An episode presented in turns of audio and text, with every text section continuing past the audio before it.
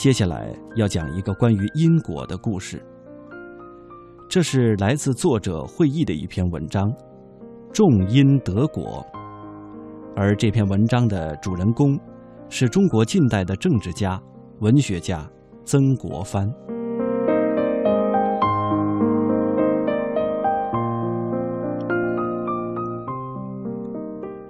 曾国藩作为晚清一代名臣，成长路上有两个人对他的影响极大。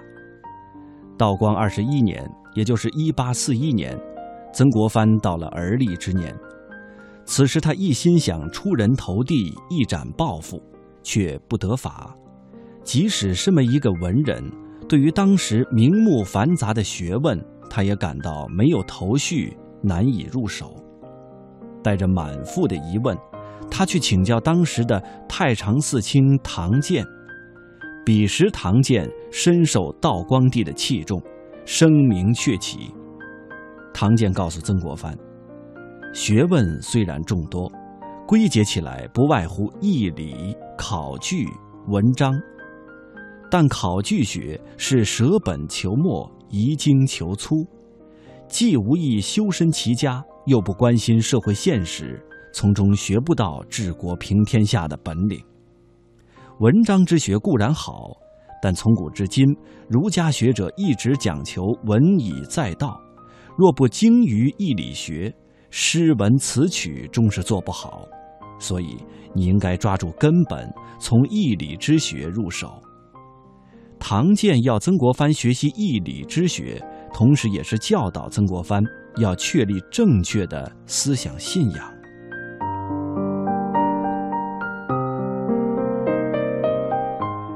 对于当时还只是模糊的以做以文章报国可以无愧于朝廷的辞臣为志向，停留在循声逐响、逐名逐利、锐意功名当中的曾国藩，唐建的见地开启了改变他一生的大门。曾国藩在他后来的日记中如此评述当时唐建对他的影响：思想上经受了一场重大的洗礼，终于找到了安身立命之所和做人处事的思想基础。唐建主张治学从修身开始，谆谆告诫曾国藩，从现在起克制私欲，戒妻戒玩，把握住身心。曾国藩听进去了，也是遵照执行。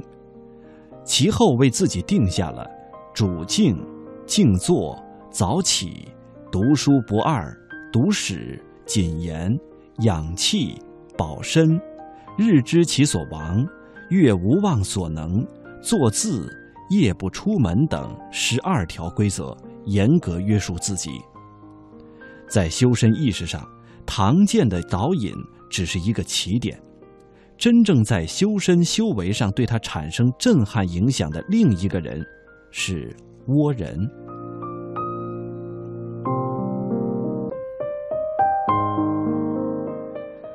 倭人是同治皇帝的老师，翰林院掌院的大学士，在修身上，倭人对自己极为严苛，却有着行之有效的一种特别的方式。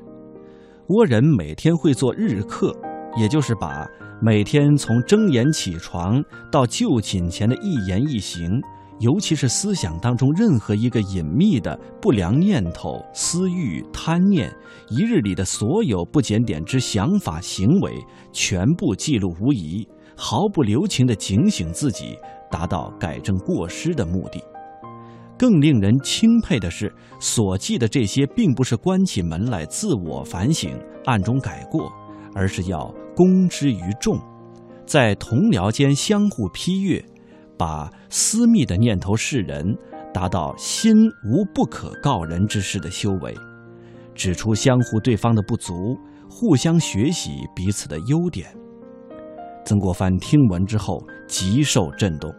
从此也对自己的一心一念加以关照，仿照倭人每日里的一念一事都记录在册，敦促自己弃恶从善。圣贤大德者必有过人之处，而这些不凡不是一蹴而就的。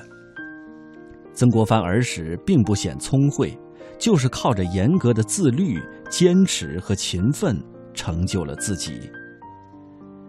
每一个时代都有迷茫，每一代人都在寻求出路。